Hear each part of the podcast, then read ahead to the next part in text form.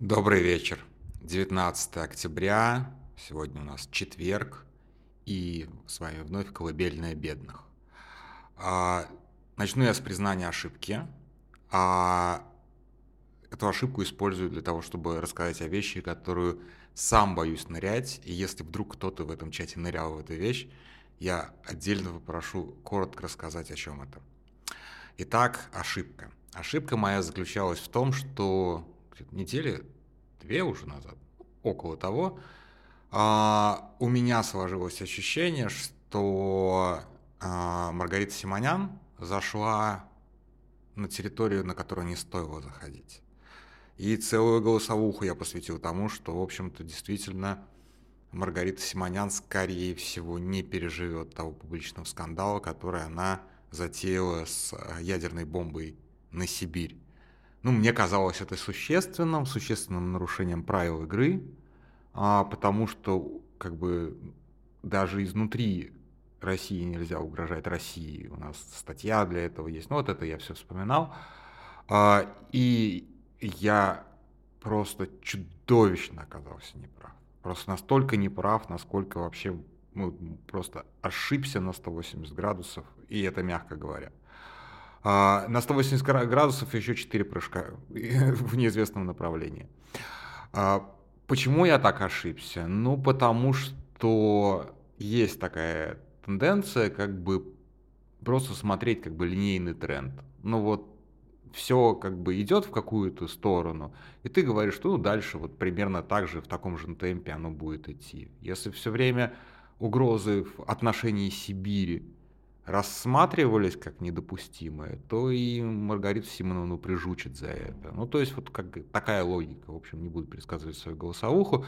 Но э, не то, что это извинительно. Вообще, я всегда помню о том, что линейно что-то предсказывать очень глупо.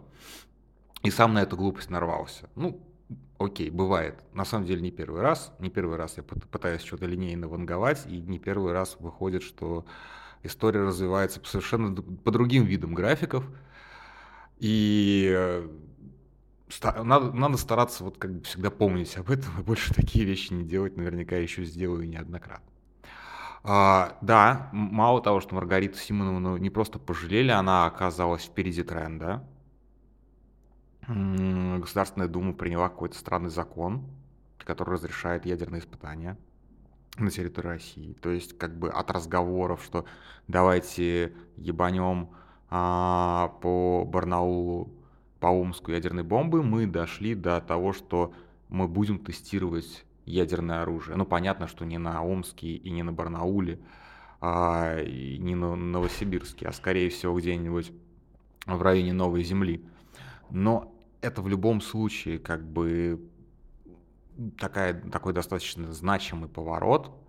А, и, ну, честно, вот я честно скажу, я не понимаю, для чего это делается. То есть технологически, технологически испытывать, собственно, ядерные заряды, ну, я не знаю, есть ли смысл. Я не, не эксперт, не специалист, не буду утверждать, что нет никакого смысла испытывать, э, проводить ядерные испытания. Ну, в смысле научного, да. Вот. Мне кажется, что все это оттестировали уже настолько много раз во всех возможных конфигурациях. Ну, понятно, что да, оборудование там электронное было послабее, и данные были не настолько там точные, и не настолько, может быть, а, сейчас, может быть, с нынешним уровнем техники можно действительно там, получить какие-то допол... какую-то дополнительную информацию сверх того, что было получено с, там, с фактически с 40-х по, не помню, по 80-е продолжались ядерные испытания, так или иначе. Но они были свернуты, ну, как бы на это стороны, которые вели переговоры по там, ядерному сдерживанию, ядерному потом разоружению, мне кажется, что они достаточно с большой легкостью пошли на то, чтобы отказаться от ядерных испытаний, ну, просто потому, что ну, ядерные испытания надо проводить, если ты не умеешь делать бомбу, а вроде как как бы научились, и в этом просто ну, отпал смысл. Вот, так что э, смысл проводить ядерные испытания сейчас исключительно политический, но он всегда был немножечко, как бы, не, немножечко, он всегда был политический, это все-таки это не испытание, это часто демонстрация, Ну и что? Что Россия хочет показать? Что у нее есть ядерная бомба? Ну так это, это так все знают. Что как бы, что Россия готова эти ядерные бомбы применять, ну, в общем-то, и так как бы сомнений нет. То есть это очередной крик «Отойди, я ёбнутый» тоже странно. То есть как бы э, не то, чтобы я прям уверен, что после закона последуют какие-то ядерные испытания. Может быть, они действительно а, дошли до стадии разработки вот этого самого буревестника, где действительно нужно что-то очень сильно напачкать, скажем так, вплоть до взрыва. А иначе непонятно, работает эта штука или нет. Но это версия. Я не знаю. Там, там проводились уже ну, это вот, ракета, которая с ядерным прямоточным двигателем, которая срет после, по, за собой радиоактивным следом по, всем, по, по всему следованию, а, по всему маршруту. Вот эта вот штука. То есть, как бы, Оказывается, что Маргарита Симоновна не пересказывала чей-то пьяный бред в гостиной. Я вполне себе, оказывается, она пересказывала чей-то трезвый анализ, чье- чье-то трезвое предложение. Вот это, конечно, немножечко меня смутило, честно говоря, потому что всякое я видел, а, всякое я мог предположить, но вот как бы такой поворот для меня достаточно удивителен, как бы он пугающий, разумеется. Вот, ну, честно, по поводу как бы страха ядерного оружия, ядерной бомбы, а, много раз общался на эту тему с разными людьми. И, ну, как фанат Fallout, как фанат Fallout, я могу сказать, что а, играть в это прикольно, а вот жить в этом как-то не очень хочется. Тем более, что все-таки Fallout — это научная фантастика. А, поэтому коллекционировать крышечки — а, конечно, можно прямо сейчас, но не думаю, что это поможет. Вот, я к тому, что если вдруг случится вот самое страшное, действительно, ну, давайте честно, скорее всего, нас это уже касаться не будет. Вообще, в принципе. Ну, то есть, как бы, нас не будет, поэтому нас не будет этого касаться. Это, конечно, экзистенциальный ужас, ужас, ужас, ужас, ужас. Но, как бы, а что его ждать? Ну, случится и случится. И все. Это вот примерно как падение, там, я не знаю, гигантского астероида на Землю. Ну, вот такого, такого рода события. То есть, как бы, все, рок, да, гибель цивилизации. Ничего с ним не сделаешь. Размышлять, то есть, как бы, э, э, размышлять об этом просто бессмысленно и бесполезно, потому что, как бы, дальше просто ничего ноль, пустота, чернота. Поэтому как-то и страха нет. Вот, особого. То есть за что, за что тут бояться? Это такое, такое. Поэтому как бы идиоты, они и есть идиоты. Как бы. Безумцы, они и есть безумцы. Что с ними сделать, как они, их остановить, это другой вопрос. Да?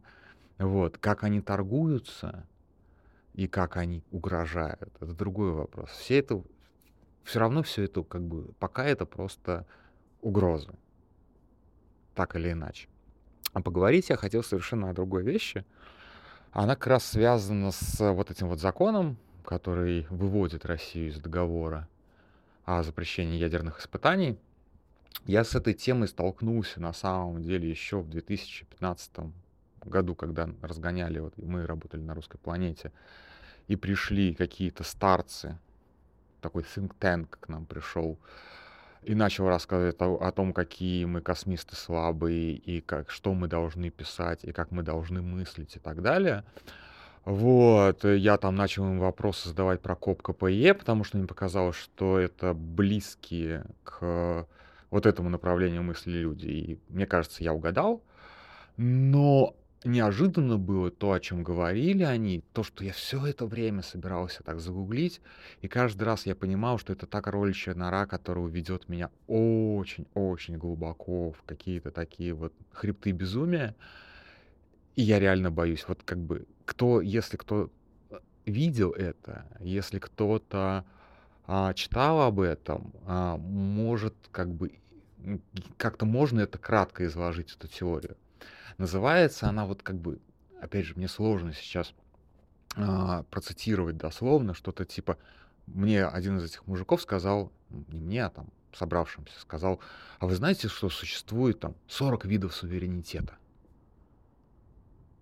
И как бы, да, постоянно в риторике власти в разных как бы и в разных коннотациях, и Путин об этом говорит много. Ну, не только Путин, а постоянно суверенитет, суверенитет, суверенитет, суверенитет. Собственно, почему они отрицают Украину? Потому что, типа, вот у страны нет суверенитета. И они понимают суверенитет очень расширительно, то есть они, грубо говоря, а, ну, то есть, опять же, это как бы и тема нода, ну, помните такого, таких безумцев. Кстати, они как-то что-то это подрастворились в последнее время. А, тема нода, то есть, что типа вот как бы суверенитет э, это когда а, ну, то есть в их понимании суверенитет это когда страной действительно правит суверен. то есть, а, а когда у лидера, у президента а, появляются неограниченные полномочия. То есть для, для них вот это вот суверенитет, что на самом деле как-то достаточно странная трактовка. Ну, окей, допустим. Или вот эта вот трактовка про 40 видов суверенитет. И потом мы всегда слышим это с прилагательными типа продовольственный суверенитет, там еще какой-то там, информационный, суверенный интернет, да, да, да, да, вот, вот, вот это вот все, да. То есть э, действительно э, в какой-то момент, видимо, вот эта вот мысль про суверенитет абсолютно безумная, она стала, ну, руководящей для какой-то для какой-то там, когорты элиты, не всей, может быть. И вот они все этим заболели, там, суверенным интернетом, продовольственной безопасностью, соответственно, там, продовольственным суверенитетом э, и так далее, и тому подобное, и, в общем-то, не счесть этих суверенитетов.